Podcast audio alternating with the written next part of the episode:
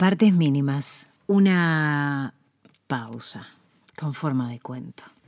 Competencia de cocina. Segunda parte.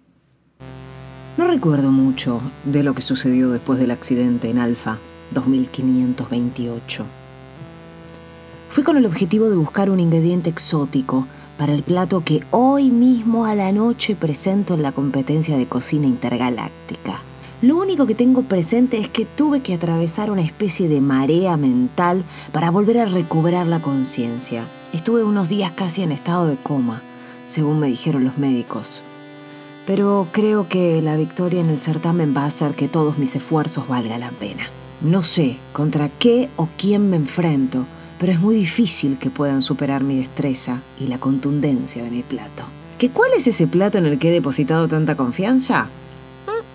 Es el hongo que recolecté de los árboles del planeta como punto fuerte, con una pequeña incisión en el centro, rodeado de una abundante guarnición de frutos de B504 cocidos en una salsa hecha en base de ciertos tubérculos producidos en laboratorio.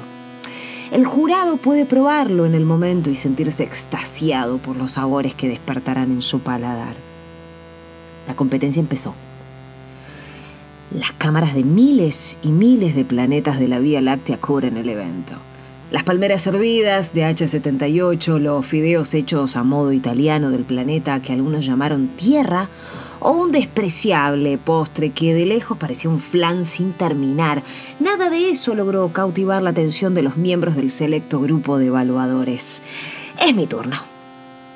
Se acercan. Su apariencia humanoide tranquiliza a las mayorías, pero cada uno viene de un sistema solar diferente. Sus ojos han visto cosas imposibles, pero nada parecido a mi plato. Me preguntan cómo se come.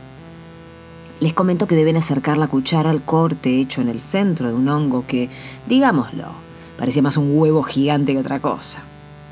El primer jurado trata de apoyar la cuchara, pero el hongo no se abre. Me empiezo a desesperar una voz dentro mío tan diferente que hasta parecía la voz de otro ser, de alguien que me ordenaba lo que tenía que hacer. Me repite la misma frase en un volumen cada vez más fuerte. Cortá, cortá, cortá, cortá, cortá, cortá, cortá. Con la frente y las manos transpiradas, pero aún sonriendo, no sin esfuerzo. Saco el cuchillo para tratar de ayudar al jurado y lo abro a la mitad.